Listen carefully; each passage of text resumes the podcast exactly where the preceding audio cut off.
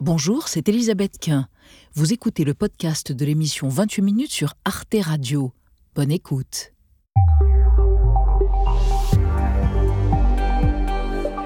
Bonsoir à tous, soyez les bienvenus dans 28 minutes et bonsoir mes amis. Bonsoir Elisabeth. Heureuse de vous retrouver. L'actualité, c'est l'annonce par le gouvernement, l'annonce des économies à faire cette année, 10 milliards d'euros sur les 491 milliards, le montant des dépenses de l'État. Après 4 ans d'aide massive en tout genre pour surmonter la crise du Covid et l'inflation, c'est la douche froide. Comme nous gagnons moins, il y a moins de croissance, moins de recettes fiscales, eh bien il faut dépenser moins. Très précisément, nous allons avec euh, le ministre des Comptes publics réduire de 10 milliards d'euros les dépenses de l'État en 2024. Et justement, où l'État entend-il faire ses économies? Quels ministères, quels secteurs vont être concernés au premier chef? L'augmentation des impôts était-elle une alternative? Peut-on parler de retour de la rigueur? On en débattra ce soir avant de vous retrouver tous les deux, Paola Purari et Xavier Mauduit. Le personnel de la Tour Eiffel est en grève. Les syndicats dénoncent une mauvaise gestion financière de l'établissement. Alors quand on dit Eiffel, on pense à la Tour bien sûr. Oui, mais Gustave a fait beaucoup, beaucoup de choses au point où on ne peut pas même faire l'inventaire de tout ce qu'il a réalisé. On va regarder ça tout à l'heure. Bien sûr. Et vous, Paola? Eh bien, moi, je vous présente une nouvelle catégorie de personnes devenues infréquentables, bannies des hôtels, des spas, des avions. Et cette catégorie, ce sont les enfants voilà. ah, les mioches Ils sont considérés trop mal élevés, on en parle tout à l'heure. Évidemment. Et pour commencer, nous recevons un grand scientifique, le microbiologiste Philippe Sansonetti. Il se passionne depuis un demi-siècle pour les organismes invisibles à l'œil nu, les microbes qui colonisent nos corps et notre planète. Sansonetti publie Microbes sans frontières, un titre extrêmement astucieux qui renvoie à la notion de soins, bien sûr, mais aussi à la globalisation, facteur d'épidémie. On le retrouve dans un instant.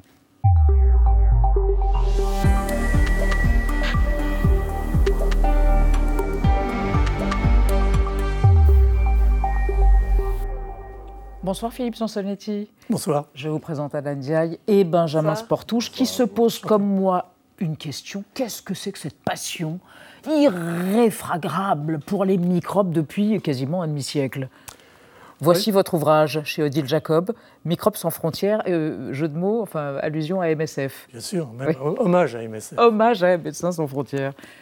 Qu'est-ce qui vous prend d'aimer ces petits organismes invisibles à l'œil nu depuis si longtemps? Oh, Ça m'a pris très tôt. Euh, dès le début de la médecine, dans les hôpitaux en particulier, avec des malades immunodéprimés, des transplantés, travail d'équipe extraordinaire pendant des semaines, une infection, trois jours, le malade décédé, disparu, un gâchis euh, invraisemblable. Et, c'est ça qui m'a donné vraiment la passion des microbes. Puis il y avait dans ma famille un mythe, un culte pour euh, Pasteur, l'Institut Pasteur. Donc tout ça s'est conjugué très vite. Et tout ça a donné une vocation. Vous êtes un grand microbiologiste. Voici votre portrait réalisé par Gaël Legras. On retrouve après. Les maladies infectieuses, les vaccins, les microbes, c'est la règle de trois de Philippe Sansonetti. Médecin, il se spécialise très vite dans les maladies infectieuses. Né à Paris en 1949, Philippe Sansonetti obtient un DEA en biochimie, microbiologie à l'université Denis Diderot de Paris en 78. Parallèlement à sa thèse à l'université Pierre et Marie Curie, il décroche un certificat d'études supérieures de bactériologie et de virologie. En 81, il intègre l'Institut Pasteur. En 88, l'IRM commence à être utilisé pour dépister le sida et Philippe Sansonetti est sollicité pour commenter cette innovation.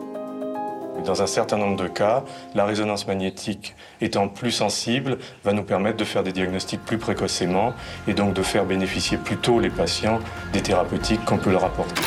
À cette même époque, il consacre beaucoup d'énergie à l'étude de la Shigella, bactérie responsable de la shigellose, une grave maladie intestinale.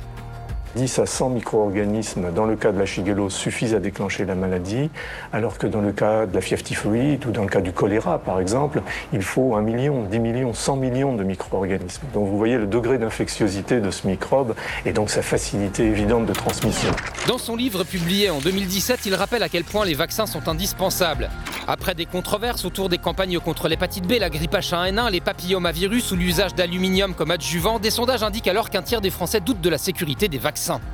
Quand on insiste éventuellement, et à mon avis beaucoup trop lourdement, sur les possibles effets secondaires, on oublie totalement l'image des maladies infectieuses qui devrait pourtant rester euh, très prégnante dans tout ça, parce que ces maladies tuaient, rendaient invalides. Après Tempête parfaite, un recueil de textes sur la pandémie de Covid-19, il publie aujourd'hui Microbes sans frontières. Philippe Sansonetti énumère les maladies qui nous menacent Ebola, sida, Zika, dengue, chikungunya, choléra, grippe, Covid-19. Il rappelle l'importance de la limitation de l'usage des antibiotiques. Enfin, il plaide pour ce qu'il appelle le concept Une santé, concept qui intègre santé humaine, animale et environnementale dans une entité unique où hommes et animaux partagent les mêmes écosystèmes. Quel programme Bravo. alors, Philippe Sansonetti, les microbes, pour les gens qui nous regardent et qui se disent Mais je ne comprends pas, les virus, les bactéries, les champignons, les protozoaires, tout est du registre des microbes Oui, le microbe, c'est un terme générique. Alors, comme vous l'avez décliné, il y a les bactéries, les virus, euh, qui ont leurs différences, leurs spécificités. Hein. Les bactéries, elles se débrouillent toutes seules comme des grandes, euh, elles se multiplient, elles font tout ce qu'il faut pour vivre. Euh, alors que les virus sont totalement dépendants de, nos cellules ou des cellules d'animaux ou végétales, d'ailleurs, dans lesquelles euh, ils se développent. Donc euh, voilà. Alors, on pourrait imaginer que les microbes, c'est la barbe, et pourtant, vous expliquez très bien qu'un monde sans microbes est un monde inhabitable. Il y aurait des tas de choses qui ne pourraient pas exister sans microbes. La décomposition euh, euh, d'animaux morts euh, ou des feuilles, enfin, et d'autres choses. Ah oui, oui, les microbes sont essentiels. D'ailleurs, ils sont en, masse, en biomasse, huit fois plus, plus que nous, animaux réunis. Et, c'est 95% de la biodiversité sur la planète. Hein. Donc les microbes, c'est important. Alors oui, ça sert à, à grands cycles euh, métaboliques de la planète, le cycle du carbone, le cycle du méthane, le cycle de l'azote essentiels, les microbes. Euh, les microbes sont des symbiotiques, c'est-à-dire qu'ils sont associés aux plantes. C'est grâce aux microbes qu'on peut euh, éventuellement économiser l'utilisation de tas d'ingrédients pas toujours très présentables, comme on le dit aujourd'hui. En particulier, vous voulez dire? Oui, et puis surtout de fertilisateurs. Euh, les microbes sont euh, essentiels aussi à la dépollution des océans, mhm. euh, du sol, et puis il y a ce fameux microbiote qui nous ah. nourrit dans une certaine mesure et qui est très important. Et dans tout ça, 1%, 1 simplement sont pathogènes. Hein. C'est vraiment une minorité. Mais c'est quoi ce microbiote, pardon? Parce qu'en même temps aussi, en ce moment, beaucoup de gens prennent des probiotiques pour soigner leur microbiote. Alors on est un peu, on sait Oui, alors ça, il faut mettre un peu en attente les probiotiques parce qu'il faudrait avoir les, bases véritablement fondamentales qui permettent de faire le choix, lesquelles sont les meilleures et, ainsi de suite. Mais euh, ce microbiote, c'est notre euh, symbiose à nous, euh, nous animaux, hein, pas mmh. uniquement les humains. C'est-à-dire qu'on est associé à des microbes depuis la nuit des temps. Et on leur a même, euh, au fond, euh, emprunté un certain nombre de fonctions. Par exemple, l'homme est incapable de digérer euh, les sucres complexes. Mhm. et, c'est les microbes qui le font pour nous. Donc toute une partie de notre alimentation vient des microbes mhm. et on découvre de plus en plus l'importance de, de, cette fonction nutritionnelle des microbes par rapport à leur hôte et le fait que les dysfonctions puissent éventuellement causer des maladies c'est un sujet qui m'intéresse beaucoup, par exemple, dans le domaine de la santé de la mère et de l'enfant, de la femme enceinte. Le microbiote de la femme enceinte, clairement, de plus en plus intervient dans le développement fœtal. Donc tout ça, c'est des sujets qui, qui émergent à l'heure actuelle et qui mettent un peu les microbes, heureusement, à la fin, au devant de la scène. Au devant de la scène, et ça fait votre joie. Alors à propos des épidémies, on en a entendu parler, euh, on vous a entendu annoncer un certain nombre d'épidémies. Vous dites, il y en a deux qui nous menacent, et là vous êtes facétieux, l'antibiorésistance et la vaccinorésistance. Oui, on oublie un peu ça, bien sûr. Quand on parle d'épidémie, on parle de, de, on parle au sens littéral du terme. d'émergence de virus, comme on vient de le connaître pendant trois ans. Oui. Mais il y a, effectivement d'autres épidémies. Euh, l'antibiorésistance, le, le, monde, au fond, est, inondé d'antibiotiques. On a même réussi, par leur mauvais usage, en particulier en élevage, à en faire une espèce de, de polluant. Euh, Dans l'élevage intensif, on, on, dope la musculation des animaux avec des antibiotiques ben, on fait deux choses. On fait deux choses. La première, c'est de les donner pour des raisons prophylactiques, c'est-à-dire empêcher les infections, ce qui n'est pas vraiment justifié et euh, aussi parce que ce sont des facteurs de croissance. Alors tout ça est interdit, interdit par l'Union européenne, hein, euh, mais il y a encore énormément de pays dans le monde qui utilisent les antibiotiques de façon totalement inadaptée et, dangereuse, au fond. Alors, on va évoquer avec vous et avec Anna la consommation d'antibiotiques, sachant que la France est le troisième plus gros consommateur d'antibiotiques en Europe. Et vous allez nous parler des antibiotiques sans ordonnance. Oui, parce qu'aujourd'hui, les pharmaciens sont autorisés à délivrer des antibiotiques euh, sans ordonnance. C'est en tout cas ce que prévoit la loi de financement de la sécurité sociale de 2024. Donc, si vous souffrez d'une angine ou d'une infection mmh. urinaire, une cystite, plus besoin de passer par la case médecin. Il vous suffira de vous rendre chez un pharmacien pour y passer un test. Au bout d'une dizaine de minutes, si la bactérie est identifiée, le pharmacien pourra vous délivrer le bon antibiotique. Les enfants de moins de 10 ans ne sont toutefois pas concernés par cette mesure. Ça, c'est la théorie, mais en pratique, il faudra encore patienter euh, quelques mois pour que les 60 000 pharmaciens soient correctement formés à cette nouvelle procédure. Et l'objectif, eh bien, c'est de soulager les médecins généralistes et euh, répondre aux besoins des déserts euh, médicaux. Philippe Sansonetti, vous ne pensez pas que ça va encore plus pousser les Français à consommer des antibiotiques? C'est difficile à dire, il faudra, voir. Je pense que si les choses sont faites de façon rigoureuse, au fond, c'est ce que fait le médecin. Quand il y a une angine, la question est de savoir si elle est bactérienne, si c'est un streptocoque ou si c'est des virus. Il y a des tests, très bien, c'est un grand progrès de la médecine, ces tests euh, au chevet du malade. Hein. Infection urinaire, c'est à peu près du même niveau. Si c'est fait euh, correctement par des gens entraînés, le risque n'est pas majeur. Est-ce que c'est un encouragement à utiliser les antibiotiques en dépit du bon sens? Il faudra faire attention. Je pense que moi, je suis scientifique et je demande à voir. Mm. Euh, il, faudra, il, faudra, faire attention. Il y a eu énormément d'efforts. Vous vous souvenez de la campagne en 99, 2000, les antibiotiques, c'est pas automatique. Formidable. Et on a réussi en l'espace de quelques mois à faire réduire la consommation mmh. d'antibiotiques et donc la résistance. Donc, si on peut. Donc, il y, a des outils qui sont voilà, à manier avec beaucoup de précautions et surtout à évaluer. Mmh.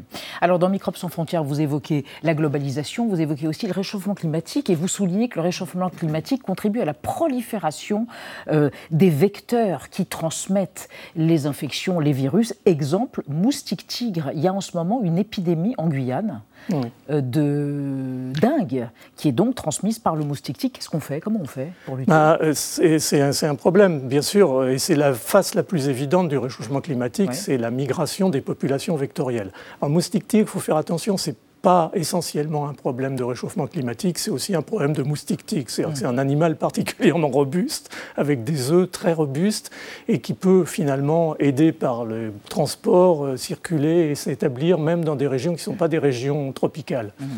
C'est pour ça qu'il est en France. Euh, il y a même, en, France métropolitaine, il est dans la région parisienne.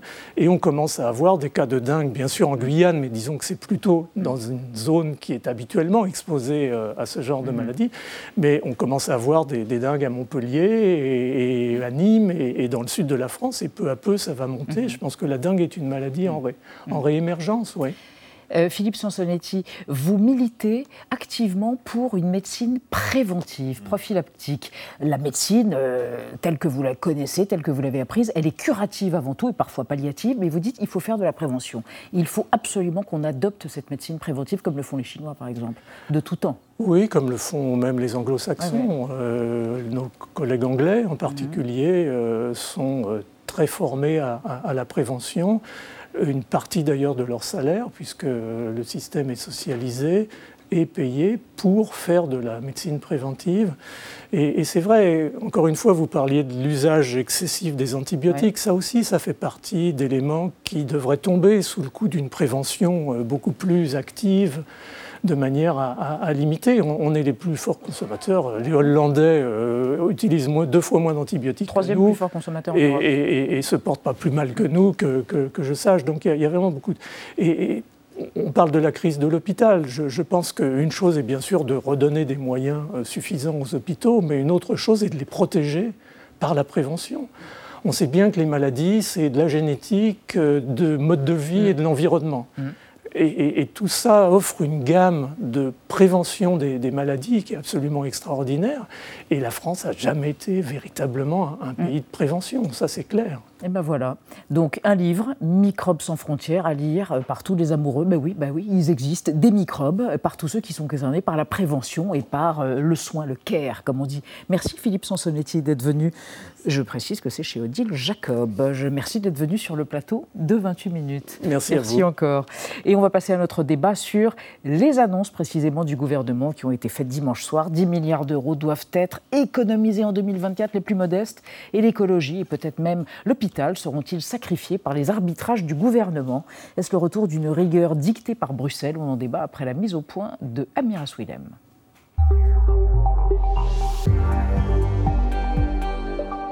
Il semble bien loin le temps du quoi qu'il en coûte qui avait prévalu pendant la crise du Covid. À l'époque, l'État avait cassé la tirelire pour maintenir à flot les entreprises françaises. Subventions et autres prêts, au total, ce sont 240 milliards d'euros que l'État a avancés. Depuis, le discours a bien changé. Très précisément, nous allons, avec euh, le ministre des Comptes publics, réduire de 10 milliards d'euros les dépenses de l'État en 2024. C'est l'État qui se serre la ceinture, on gagne moins, on dépense moins et on fait porter l'effort sur l'État. Des coupes que l'exécutif motive par une croissance qui n'est pas à la hauteur de ses attentes. 1% au lieu des 1,4 espérés cette année. Cela signifie donc moins de rentrées fiscales pour l'État, qui a donc décidé de se serrer la ceinture en réduisant le train de vie des ministères, en gelant des recrutements par exemple, mais aussi en rabotant des aides, comme la fameuse prime rénove, qui vise à encourager les travaux de rénovation énergétique ou le compte personnel de formation auquel les salariés pourraient désormais devoir participer pour en bénéficier. Une croissance à la peine qui vient contrecarrer les plans d'Emmanuel Macron d'abaisser le déficit public sous la barre des 3% du PIB à l'horizon 2027, comme le préconisent les traités européens. Avec ces mesures fraîchement annoncées, le gouvernement fait fausse route selon une partie de l'opposition. C'est un très mauvais choix, mais surtout, il y a d'autres choix. Et je dis à Bruno Le Maire que s'il cherche 10 milliards d'euros, je peux lui dire où aller les chercher sans pénaliser euh, les Français et la croissance. Alors, Et notamment en allant euh, ponctionner les 100 milliards d'euros de dividendes qui ont été versés aux actionnaires des entreprises du CAC 40 en 2023. Alors, d'autres solutions sont-elles possibles et lesquelles? À ce stade, et conformément à ses promesses, le gouvernement n'a pas prévu de hausse d'impôts. Que se passera-t-il si la situation venait à se dégrader davantage? Peut-on imaginer un retour de la rigueur? Alors, retour de la rigueur ou pas, on va voir ce que vous en dites. Tous les trois, Jean-Marc Daniel, économiste, professeur émérite à l'ESCP Business School, bonsoir. Bonsoir. Votre dernier essai d'histoire de l'économie mondiale est paru en poche aux éditions Taillandier. Ah bah oui, oui, c'est facile comme ça. Hein exactement. Voilà, il faut, selon... faut l'acheter et pas le mettre uniquement dans sa poche. Ah, il faut le payer, il faut le payer. Ah, vous êtes inénarrable. Alors, selon vous, Jean-Marc Daniel, les économies annoncées par l'État sont plus que nécessaires. Elles, bah oui, elles sont indispensables et insuffisantes. Il faut rappeler qu'Emmanuel Macron, dites-vous, avait été élu sur une promesse de 60 milliards d'économies dans le budget. C'est pour ça que vous aviez voté pour lui. Ça n'a pas été le cas. À côté de vous, Thomas Porcher, bonsoir, économiste, membre des économistes atterrés. Vous êtes professeur à la Paris School of Business. Votre ouvrage Mon dictionnaire d'économie est paru chez Fayard. Et selon vous, ces économies annoncées donc par Bruno Le Maire sont une mauvaise nouvelle, car nous sommes dans une période de faible croissance, ce qui risque d'avoir un impact sur l'activité. Ce qui est sûr, ajoutez-vous, c'est que ces économies vont toucher, a priori, les plus précaires ou les plus pauvres. Et Gaëlle Mac, bonsoir Madame, directrice déléguée de la rédaction de Challenge, le nouveau numéro de Challenge qui n'est pas consacré à cette annonce d'économie, mais aux deux ans de guerre en Ukraine. Selon vous, Gaël Mac, 10 milliards, ce n'est pas un très gros effort si on compare aux 240 milliards qu'on a donnés, enfin, on, pas nous, hein, euh, le gouvernement pendant le Covid. La difficulté, c'est le délai, il va falloir les trouver plus que vite. Et on démarre avec votre chiffre du jour. Milliards, beaucoup Benjamin. de milliards. 491,9 milliards, c'est le montant des dépenses de l'État prévues cette année, donc en 2024, dans notre budget. Donc 10 milliards d'économies, c'est un peu plus de 2% de ce qu'on dépense. Ça s'appelle pas vraiment de l'austérité, Thomas Porcher, 2%. Mais si, parce qu'à partir du moment où il y a des économies, vous savez, les, les- les dépenses publiques, là, jusqu'en 2027, elles vont quasiment pas augmenter. C'est-à-dire qu'elles vont augmenter dix fois moins que la décennie précédente, et la décennie précédente, elles augmentaient encore moins que la décennie euh, encore précédente. Donc, euh, il y a eu quand même, il y a quand même des économies. Et, et il faut se rappeler une chose, c'est que quand il y a eu les 10 milliards d'économies faites sur les collectivités locales par François Hollande en 2015, il a dit la même chose. Ça va pas être douloureux, personne va le voir. Mais en réalité, il y a eu des économies faites sur la petite enfance, sur le périscolaire. Et vous voyez, quelques années après, je me souviens de cette première page de Libération qui disait attention, les crèches vont craquer, il n'y a, plus- il y a plus de financement euh, pour les crèches. Donc, on finit toujours par le ressentir. On finit toujours par le ressentir. Jean-Marc Daniel, il me semble que sur ce plateau, vous nous disiez qu'il faudrait faire au moins cinq fois plus que ça, non, d'économies Oui, euh, absolument. Je pense qu'il faudrait faire beaucoup plus d'économies. D'ailleurs, encore une fois, vous le rappeliez, c'était ce que disait euh, Emmanuel Macron. Alors après, il a, il a basculé. euh, non, après sa élection, il disait à Aix-la-Chapelle, il faut se débarrasser du fétichisme de l'excédent budgétaire et de l'excédent commercial. Le moins qu'on puisse dire, c'est qu'il s'en est bien débarrassé. Parce qu'il y a 490 milliards de... Mais il faut voir le déficit budgétaire oui. de dépenses. Quand on regarde le déficit, on est au-delà de 140 milliards de- d'euros de déficit. On a un déficit maintenant qui euh, est pas loin d'être celui qu'il y avait en 2020, alors qu'en 2020, on avait arrêté l'économie pendant 55 jours. Donc, alors que du l'économie, du fait du Covid, l'économie normalement a retrouvé euh, un mode de fonctionnement à peu près normal, eh bien, on a encore un déficit qui est considérable. Même si vous entendez ce que dit Thomas Porcher, c'est-à-dire concrètement, ça va avoir un impact direct, peut-être sur Oui, la oui. petite enfance, sur l'école, sur les recrutements dans l'éducation nationale Oui, notamment. Dans, dans les arguments, c'est sûr que vous savez, c'est ce que disait Kennedy. Kennedy il disait il faut réparer le toit quand il fait beau. En revanche, quand il se met à pleuvoir, il faut essayer de préserver le, le- le toit sans le réparer. Mm. Donc il faut effectivement faire des économies dans les périodes de forte croissance, Ouais. ce qui n'a pas été fait. Ce que nous sommes en train de payer, c'est l'incurie budgétaire des années précédentes. Ce que M. Le Maire est en train de payer et de nous faire payer, c'est les conséquences de la politique qu'il a menée ou de l'absence de politique qu'il a menée. Euh, Gaël Mac, pourquoi 10 Pourquoi pas 11 9 12 Il y a une raison euh, juridique, législative? C'est au doigt mouillé? C'est quoi Non, le 10, ça correspondait au, au- à la- à l'abaissement de la prévision de croissance de 2024. Donc euh, voilà, euh, le gouvernement prévoyait euh, 1,4% de croissance en 2024. On voyait depuis un certain temps quand même que ça n'allait pas être le cas. Je veux dire, on est quand même parti euh, le dernier trimestre 2023 zéro la croissance, donc euh, on est parti avec pas beaucoup d'élan quand même. Voilà. Et donc là, euh, en fait, euh, euh, test de réalité, on est arrivé, et le gouvernement nous dit 1%, ce qui est déjà presque optimiste.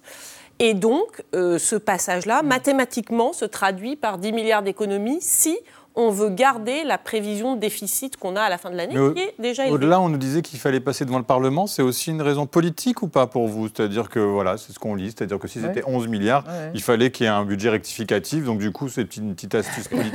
Ouais, ouais. Effectivement, Ah dans, la, dans la nouvelle loi de finances, le- ce qu'on appelle la LOLF, la loi organique sur les Ouais. lois de finances, avant euh, la, la précédente, celle de 59, on pouvait par décret d'annulation annuler autant de crédits qu'on voulait. Là, il y a un certain pourcentage du budget et donc on est plafonné à 12 milliards sur le décret d'annulation. Et si on va au-delà, effectivement, il faut repasser devant le Parlement. Et il n'y a pas de majorité au Parlement. Ah, ah. Et voilà. Donc, d'où 10 Au gouvernement D'où non plus. 10 Alors, Et donc les économies veut dire coût budget. Je vais vous faire écouter Thomas Cazenave, le ministre des Comptes publics, qui veut faire des économies, notamment- notamment sur le budget vert et sur l'isolation thermique de nos logements. on va continuer à augmenter le budget de ma prime rénov quand même. Même avec le milliard d'euros d'économie, on va l'augmenter de 600 millions. L'année dernière, vous savez qu'on n'a pas tout dépensé. On a, on a laissé au moins 300 millions. Pourquoi? C'est trop compliqué, ma prime rénov. On va le simplifier drastiquement et on va continuer à investir. On a le budget le plus vert de notre histoire. Mm. On va prendre un milliard sur ma prime rénov. Mais le reste de notre ambition de transition écologique, il est là. Thomas Porcher, on met de l'ordre. Voilà ce que nous dit le, le gouvernement. Oui, oui, c'est assez amusant parce qu'au début, il nous disait non, non, il y, y y a pas- il y avait eu un rapport d'ailleurs du Sénat, me semble-t-il, sur la, la prime Rénov qui Mm. disait qu'il y avait eu des dysfonctionnements. Alors non, non, il ne fallait pas en entendre parler. Puis maintenant, on nous dit en fait, ça ne fonctionnait pas très bien, les Français n'ont pas compris, donc on va faire des économies. Moi, je pense qu'ils cherchent des économies là où ils peuvent. Mm. Il y a eu des grosses réformes sur l'assurance chômage, il y a eu des réformes sur les retraites qui ont eu du mal à passer, il y a eu des, des- des- des économies faites sur l'assurance maladie avec les médicaments, etc. Et donc là, ils savent très bien que le, le pays est un peu tendu. Il y a eu la grève des agriculteurs, la, grève des contrôleurs. Euh, tout le monde a très bien compris qu'il fallait établir des rapports de force à forte intensité. Maintenant, donc ils se sont dit, la partie prestations sociales, on ne touche pas. Les frais de fonctionnement euh, sur, la, sur le- le- les, les services publics, Les là, ça va moins. fonctionnement des ça- ministères, voilà, il y aura c'est-à-dire- plus d'embauches, C'est-à-dire les salaires, euh, les, les consommations intermédiaires, hein, les- qui, qui- qui sont par ailleurs, il faut le dire, qui sont stables depuis 78, qui sont à, à 18% du PIB. C'est quoi les De- consommations Oui. intermédiaires euh, bah, c'est les achats, par exemple, de, de- de matériaux dont on a besoin dans De les écoles, trombones, dans, euh, les etc. administrations, etc. Donc là-dessus, on va faire des économies. Et cette partie de la dépense publique, qui représente 42% de la dépense publique globale, elle est stable à 18% du PIB depuis 78. Elle est en dessous de- du Danemark, en dessous de la Finlande, euh, elle n'est pas loin de celle des- des- du Royaume-Uni. Donc ce n'est pas la partie qui explique la- l'augmentation de la dépense publique. Celle qui explique l'augmentation de la dépense publique, ce sont les prestations sociales. Ce n'est pas la- le fo- les frais de fonctionnement de- des services publics. Juste, je compléterai, c'est les prestations sociales, ça c'est vrai, et c'est la charge d'intérêt de la dette. Parce qu'à force de s'endetter, et au fur et à mesure que les taux d'intérêt se sont mis à remonter, dans les projections qui sont faites maintenant à l'horizon 2027, donc à la fin du quinquennat, on aura 75 milliards d'euros de, de, charges d'intérêt. Là, euh, on est aux alentours de 40 milliards dans les années précédentes, on va monter à 54 mmh. milliards cette mmh. année. Donc effectivement, non seulement la, la dette euh, nous, croît. croît, mais en plus elle, elle, elle elle, nous étouffe, elle nous mmh. détruit. Euh, Gaël Mac, juste une question pour revenir sur les économies qui vont être faites. Euh, la moitié des économies demandées au ministère, celui de la transition écologique, devra peut-être faire plus d'efforts que le ministère de l'Agriculture. Est-ce que ça veut dire que l'écologie est une sorte de variable d'ajustement? Bah, là, en dans, ces économies dans, dans, le, dans le contexte récent, on peut quand même craindre que oui. Mhm. C'est-à-dire que d'un côté, pour satisfaire les agriculteurs qui, euh, ça ne vous a pas échappé, euh, euh voilà, je veux dire, euh, conduisent leurs tracteurs un peu sur les de façon énergique, voilà, mhm. et, et, bloquent un peu certains coins de France. on a renoncé, par exemple, à toucher à la niche fiscale sur le gazole non routier. Donc ça, ça veut dire c'est quand même une mesure anti-écologique. C'était une mmh. mesure un peu écologique que de revenir sur cette, euh, mmh. euh, sur cette niche fiscale. Bon. Ensuite, on nous dit ma prime rénove, ah oui, bah, c'est compliqué, bah, donc euh, on va enlever un milliard. On aurait pu se dire ce qu'ils avaient commencé à dire. C'est compliqué, donc on simplifie. Je veux dire, le, le truc qui consiste à dire c'est compliqué, donc tout le monde ne l'a pas utilisé parce que c'était compliqué, donc mmh. du coup, on va raboter c'est pas un excellent signal écologique. Mmh, mmh. Euh, il y avait par contre une mesure qui avait beaucoup de succès, qui manifestement était assez simple et très bien comprise par le français. C'était le leasing social sur les, sur les voitures, électriques, 100 euros. Mmh. On dit ah ça a beaucoup de succès, ça marche très bien. Euh, c'est pas possible. On n'a pas assez d'argent pour. Donc on va quand même limiter. Maintenant c'est terminé. Donc Globalement, quand même, euh, il y a eu aussi des mesures non fiscales, mais sur Ecofito, sur, les, sur, le, sur, euh, certains, sur certains autres points. Donc, hmm, clairement, l'écologie n'est pas à la fête en ce moment. depuis toujours, l'écologie a été quand même, dans les, dans, chaque fois qu'il y a eu des économies à faire, c'était en premier lieu l'écologie et après Bercy. Euh, on se souvient même de Delphine Bateau, vous vous en souvenez, qui avait quitté son ministère parce qu'il y avait eu des économies. Elle avait dit c'est pas une variable d'ajustement. Mhm. Euh, ça remonte à quelques années. Donc ça a toujours été le cas. Oui, tout à fait. Alors, on va regarder une archive pour comprendre que le fait d'élaborer un budget en essayant de réduire le déficit public, c'est quand même une équation euh, pas facile, facile. Regardez, on se reporte avec le projet de budget de 2014. Exercice difficile pour les ministres en charge des Finances. Concrétiser la pause fiscale souhaitée par François Hollande, alors qu'il faut trouver 18 milliards pour boucler le budget de l'an prochain. L'essentiel de l'effort reposera donc sur une réduction des dépenses, moins 9 milliards d'euros pour l'État et les collectivités territoriales, et 6 milliards à trouver dans le budget de la sécurité sociale. Pour euh, la première fois, 80% de ce qu'on appelle l'effort structurel, c'est-à-dire l'effort supplémentaire par rapport à 2013, 80% euh, sera basé sur des économies. Pour les 20% de l'effort qu'il reste, il s'agira de recettes supplémentaires. En clair, 3 milliards d'euros d'impôts en plus. Le gouvernement compte d'abord sur une lutte plus efficace contre la fraude fiscale, mais il y aura aussi des hausses d'impôts pour des millions de familles. Jean-Marc Daniel, pourquoi le président de la République s'interdit aujourd'hui de ponctionner ceux qui ont davantage, qui pourraient payer des impôts? Pourquoi il s'est mis cette ligne rouge? Est-ce qu'il ne s'est pas auto-empêché? Alors je pense que quand on atteint le niveau de prélèvement obligatoire auquel nous sommes arrivés, euh, ce n'est pas un auto-empêchement, c'est une sagesse. C'est-à-dire qu'on est de très loin le pays qui a le plus haut niveau de prélèvement obligatoire. On a essayé à un moment donné de faire du, de Danemark notre rival, mais ça y est, on les a semés. Là maintenant, on est en niveau de prélèvement obligatoire largement en tête. Et euh, ce qui est intéressant... il n'y a plus de taxes d'habitation, on a enlevé la redevance audiovisuelle. Il y a quand même beaucoup d'efforts qui ont été faits. Donc on a fait des cadeaux fiscaux quand même importants aux Français. Milliards. 70, milliards. Bon, c'est pas rien. Est-ce qu'aujourd'hui, il ne faut pas ben, faire en sorte récupérer un petit peu. Je vais prendre un exemple très simple. Il y a, en 2019, on a annoncé que les impôts de production, les impôts qui sont sur les entreprises, avant mm. même qu'elles aient réalisé des bénéfices, représentaient 78 milliards. Et le mm. rapport, qui était un rapport officiel, s'appelait Impôts de production, impôts contre la production. 78 mm. milliards. On a annoncé qu'on allait les baisser, tout ça. On a fait l'état des lieux. On est à combien maintenant, après les baisses qui ont été annoncées? 88 milliards. Donc ils ont augmenté. Ils ont augmenté. Pourquoi? Mm. Parce que ce qu'on a baissé, mm. c'est la, la, CVAE, l'ancienne taxe professionnelle, qui est l'héritière de la patente. Mais simultanément, la taxe d'habitation, on l'a compensée par euh, la taxe foncière. Ce qu'on a donné d'une main, on l'a repris de l'autre. Le véritable problème, mm. c'est qui paie en ce moment? Et est-ce qu'on n'est pas, par les réformes fiscales qui ont été faites, en train de pénaliser la croissance? Est-ce que cette absence de croissance n'est eh pas ben issue alors, de la façon dont on a mené les baisses d'impôts? Voilà, la première des choses, je pense qu'il n'y a rien à faire en réalité. C'est-à-dire que là, la- la- la- le vrai souci, c'est de faire comme, plutôt comme les États-Unis, c'est-à-dire de creuser nos, nos déficits pour soutenir l'activité. Rappelons-nous qu'aujourd'hui, le déficit américain est, est bien plus élevé. Il va faire une attaque. Oh là là, oh là là. bien plus élevé que le déficit de, de- de la zone euro. Parce que, vous savez, on, on avait, euh, au moment de la crise de 2008, revenons un peu dans le temps, le temps euh, nous avions un excédent et nous avions une dette beaucoup plus faible que les États-Unis. Et on pensait qu'on était prêt. Et très rapidement, la crise américaine de 2008 s'est- s'est transformée en crise de la zone euro.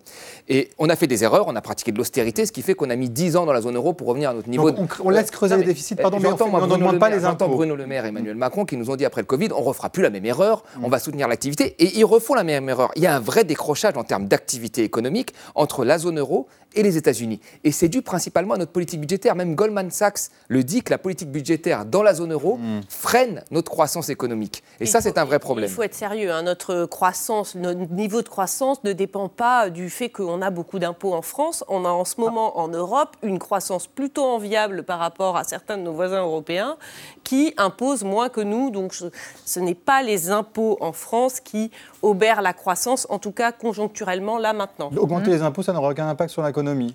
Oh, Je ne dis pas qu'augmenter les impôts n'aurait aucun impact. Ce que je dis, c'est qu'il y a deux leviers la croissance. quand on, veut, euh, quand on veut récupérer de l'argent. Il y a faire des économies et augmenter les impôts. Et finalement, le gouvernement, depuis 2017, a décidé de se priver d'un de ces deux leviers. Voilà. Euh, est-ce qu'il a raison Est-ce qu'il a tort? En tout cas, il n'y a plus de débat. Et pourtant, c'est un instrument de politique économique qui, est, qui serait utilisable et que, dont il a décidé de se priver. Ah, non, vous allez réagir tout à l'heure. Non, non, je réagis tout de suite. Ah oui, oui, parce que là, c'est plus fort que lui. Écoutez, Voilà. aussi bien les États-Unis que la France vivent avec un déficit extérieur colossal. C'est-à-dire qu'effectivement, par la politique, aux États-Unis. par la politique budgétaire, on a comme conséquence qu'on maintient une demande qui est trop élevée par rapport à ton niveau de production. On dit comme ça qu'on a de la croissance. Sauf que cette croissance, elle va être payée par la génération future. On maintient notre niveau de vie en s'endettant, c'est-à-dire en faisant payer notre niveau de vie à la génération future. Et en Europe, avec la bienveillance des Allemands. Si les Allemands Ah, n'étaient pas là, écoutez, on, serait dans- on est dans la même situation en termes Les Allemands de qui déficit. sont en récession. Euh, on est dans la même situation en termes de déficit Mm. extérieur et de, de politique économique qu'en 83. Donc vous parliez de la rigueur. Tournant de la 83, rigueur. c'est le tournant de la rigueur. Et je rappelle, là, il y avait euh, le, le- le- le discours donc, euh, sur euh, Cazenave, sur on va préserver. Bon, on a toujours eu des discours assez lyriques. Je rappelle la Mm. différence entre la rigueur et l'austérité. Quand on demande à Pierre Mauroy quelle est la différence entre l'austérité de Raymond Barre et la rigueur de Mauroy, il dit entre les deux, il y a l'espoir. Ouf, alors. Bon, alors attendez. Bon, vous avez évoqué l'Europe, l'Allemagne, vous êtes très lyrique vous-même, Jean-Marc Daniel, mais on va évoquer avec Anna euh, cette question est-ce que ces économies sont dictées par l'Europe, en l'occurrence par des critères européens? Bah, en tout cas, euh, c'est le retour des restrictions budgétaires, mais vous l'avez dit, pas tout à fait pour tout le monde, car certains pays comme l'Allemagne, l'Autriche, la Grèce s'imposent déjà eux-mêmes ces restrictions et respectent les critères de Maastricht qui prévoient que 1. le déficit des États doit rester en dessous de 3% du PIB et 2. la dette publique ne doit pas dépasser 60% du PIB. Mais pour les moins bons élèves, hein, comme la France, l'Espagne, l'Italie ou la Belgique, c'est une autre histoire. Et là, il va falloir se serrer la ceinture avec le Covid-19 puis ensuite la guerre en Ukraine, les règles budgétaires européennes ont été suspendues pour laisser plus de souplesse aux États. Sauf que depuis le 1er janvier 2024, eh bien, cette dérogation est arrivée à échéance. Il y a dix jours, les 27 membres de l'Union européenne ont trouvé un nouvel accord préliminaire pour assouplir les règles de ce pacte. Auparavant, les États avaient 4 ans pour revenir dans les critères en cas de dépassement et à partir de 2025, ce sera 7 ans. Et d'autre part, les sanctions en cas de non-respect sont aussi légèrement modifiées. En théorie, des amendes à hauteur de 0,05% du PIB peuvent être appliquées dans le cadre d'une procédure pour déficit excessif jusqu'à ce que le gouvernement prenne des mesures efficaces pour le résorber. Mais dans les faits, eh aucun État n'a jamais été sanctionné. Euh, Thomas Porcher, c'est une bonne chose, le retour de cette orthodoxie, c'est utile?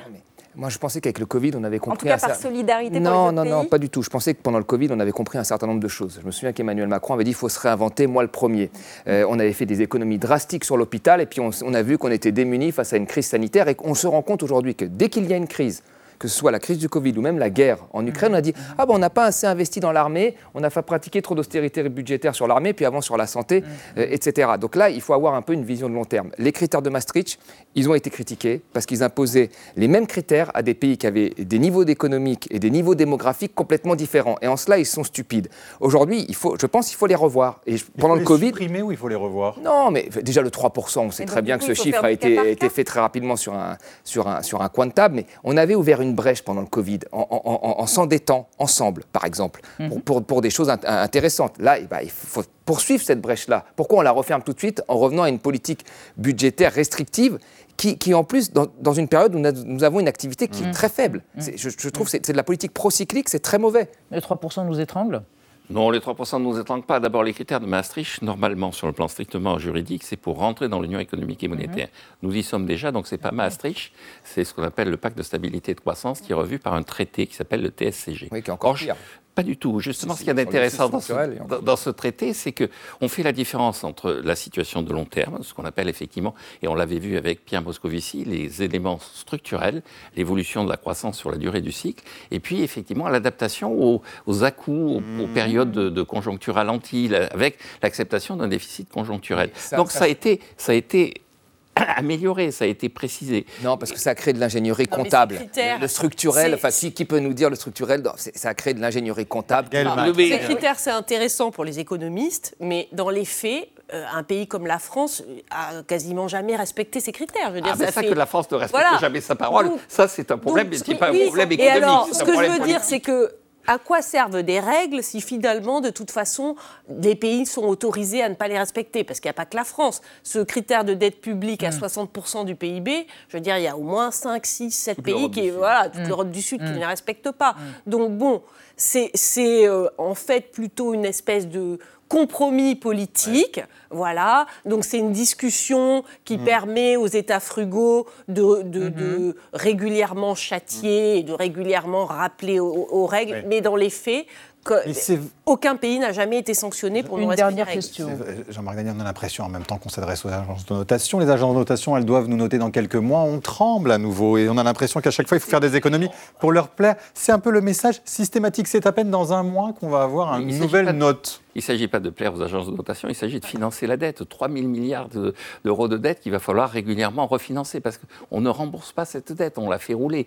Et donc, euh, le véritable enjeu, c'est derrière les notes des agences de notation, il y a les taux d'intérêt. 75 milliards de charges de la dette. Vous vous rendez compte de cet argent qui ne sert à rien, en fait, qui consiste On simplement. n'y est pas encore en 75 On est, on est à milliards. 54 On est à milliards, 50. 54 notation, milliards vous avez- qui ne sert à rien. Moi, moi, je regarde toujours les pourcentages de PIB. Et, et- et c'est c'est plus important. Comme ça, on voit la richesse qui est créée, on voit la, la part de la charge de la dette. En pourcentage de PIB, la charge de la dette, elle est quasiment la même que dans les années 90. Ça augmente. Et il faut faire attention, il faut surveiller. Mais ça fait quand même 20 ans qu'on affole tout le temps les gens. Vous savez, euh, on, on nous a dit souvent, on peut pas, il n'y a pas d'argent magique pour les hôpitaux. C'est ce qu'avait répondu Emmanuel Macron à une aide-soignante. Et vous saviez que les 10 années, 10 années qui avaient précédé cette réponse qu'il avait faite, notre dette avait augmenté moins vite que celle du Royaume-Uni, moins vite que celle des États-Unis. Et pourtant, on nous disait qu'on n'avait pas d'argent. Donc il faut faire très attention. La dette, elle est relative. Il faut toujours se comparer euh, à l'ensemble des pays. Il n'y a pas qu'un seul pays. Merci Une remarque. à Blanchard, tous. Qui est un économiste, Un économiste. keynésien bien Mhm. connu, il Mhm. a tiré la sonnette d'alarme en novembre dernier en disant que si on ne corrigeait pas les politiques budgétaires, notamment de la France et des États-Unis, on allait au-devant de la catastrophe. Alors, merci à tous les quatre, donc, puisque vous avez fait parler Olivier Blanchard au cours de ce débat. Merci bien. Et, voilà. Merci d'avoir exploré notre question du jour. On va rester dans l'actualité avec Paola Purari, Xavier Maudy. On va, il va être question de la grève qui paralyse la Tour Eiffel à Paris et du bannissement des marmots observés de plus en plus dans l'espace public. Mais d'abord, les mauvais dettes du moment. Repéré par Olivier Boucreux, ce soir, c'est évidemment Panthéon, édifié par Louis XV, enfin sous Louis XV, est devenu nécropole des hommes illustres sous la Révolution, où entreront demain Missak Manouchian et sa femme Mélinée. C'est entendu. Emmanuel Macron se dit favorable à une entrée de Robert Badinter au Panthéon. Le Panthéon, qui mérite sa place Au Panthéon Il faut quand même féminiser là, le Panthéon. Qu'est-ce que ça veut dire? Exactement ce que ça dit. Merci de m'en dire un peu plus. Entendu. La vie secrète des mots vedettes. Entrée au Panthéon, expression consacrée pour l'une des plus hautes distinctions honorifiques françaises. On a même forgé un verbe, panthéoniser, pour honorer une personnalité en transférant ses restes au Panthéon.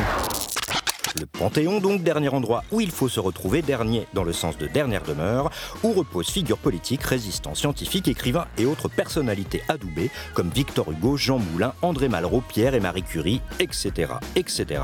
Soit au jour d'aujourd'hui, 81 personnalités, 83 cette semaine avec les héros de la résistance Missak, Emeline et Manouchian, et sans doute bientôt Robert Badinter, selon le récent souhait d'Emmanuel Macron, car seul le président de la République détient le pouvoir de panthéoniser. Règne, Macron Ier a d'ailleurs déjà honoré des grands hommes mais aussi de grandes femmes comme Simone Veil ou Joséphine Baker.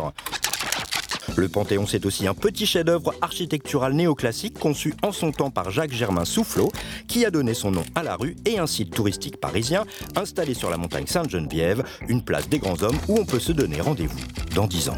Pas besoin d'être illustre pour y pénétrer, vous pouvez y aller en simple visiteur pour découvrir une déco riche en références historiques et en œuvres d'art sur l'histoire de France et de ses héros. Au commencement, le Panthéon était une église bâtie sous le règne de Louis XV et dédiée à Geneviève, sainte patronne de Paris. C'est avec la Révolution française qu'il s'est mué en mausolée et qu'une inscription est apparue sur le fronton Aux grands hommes, la patrie reconnaissante. Grand par le courage, le génie ou l'engagement, bien sûr, et non par les mensurations. De toute façon, ce n'est pas la taille qui compte. Et dans la crypte du Panthéon, il y a en tout 300 places. On a de la marge. Merci Olivier Boucreux.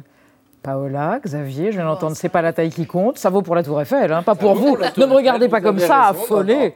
Hein, ça vaut pour la Tour Eiffel, cette histoire de taille. Alors, elle est fermée depuis deux jours. Grève à la Tour Eiffel, reconductible. Les syndicats représentatifs dénoncent la gestion financière du site. On ne va pas faire un commentaire économique, mais vous allez nous rappeler que M. Eiffel, c'est pas seulement la tour. Ben oui, il faut le dire et le rappeler.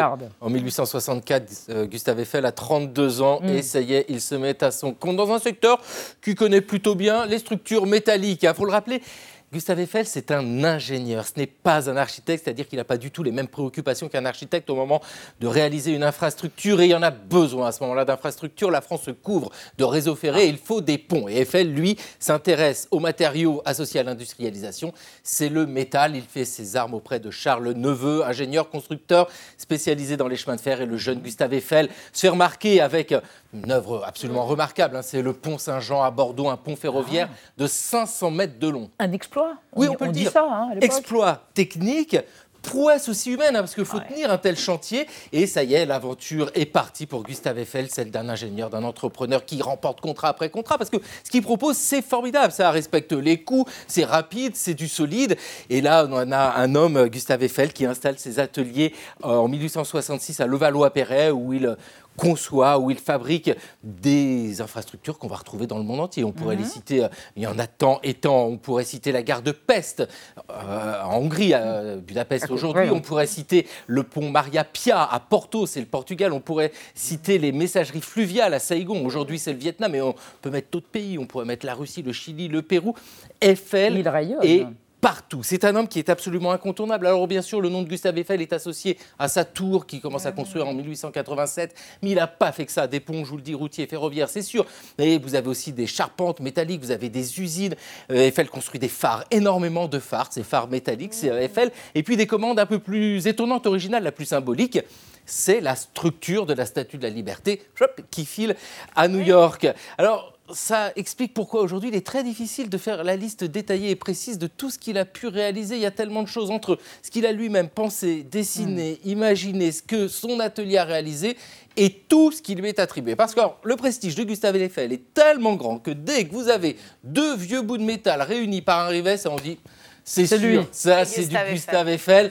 Bref, vous l'avez compris, il ne faut pas avoir l'esprit rivet sur la oh. tour. Oh Gustave Eiffel a fait beaucoup de choses, il a fait du bon boulon. Oh non, mais alors là, au triple, c'est même au cube, hein Sacré Xavier. Alors, Paola, les enfants sont-ils encore les bienvenus dans l'espace public? On s'interroge. Eh bien oui, surtout si vous avez lu Libération hier, qui titrait Moi, mioche et, gênant.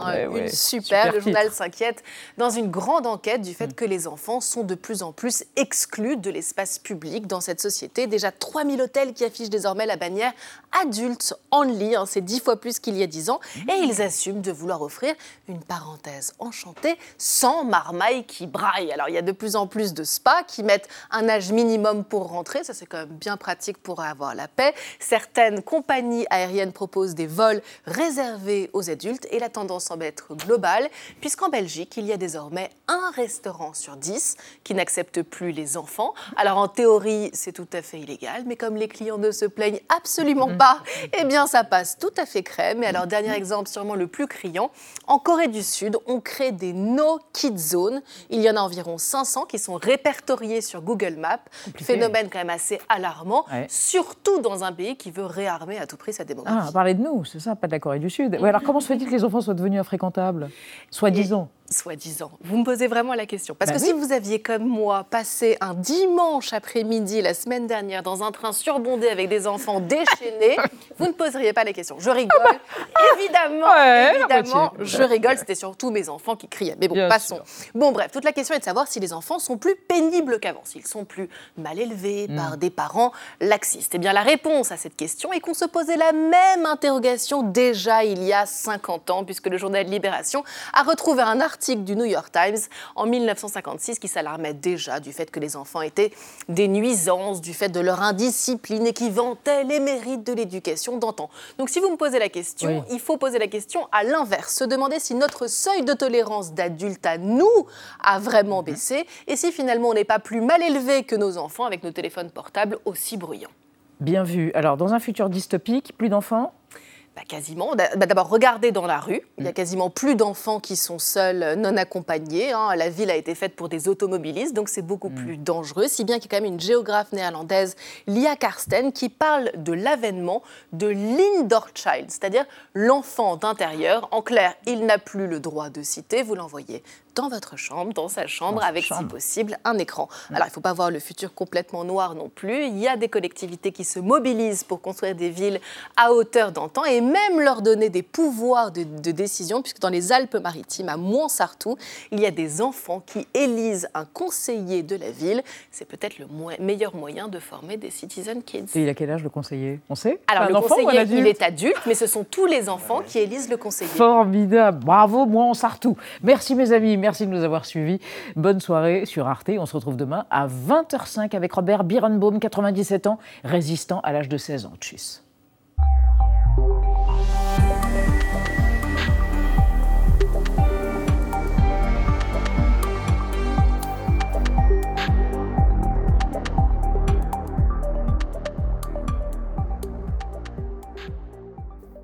Retrouvez le podcast de 28 minutes sur toutes les plateformes de podcast et sur arteradio.com. Et pour soutenir l'émission, abonnez-vous, commentez, critiquez, mettez des étoiles et partagez le podcast avec vos proches.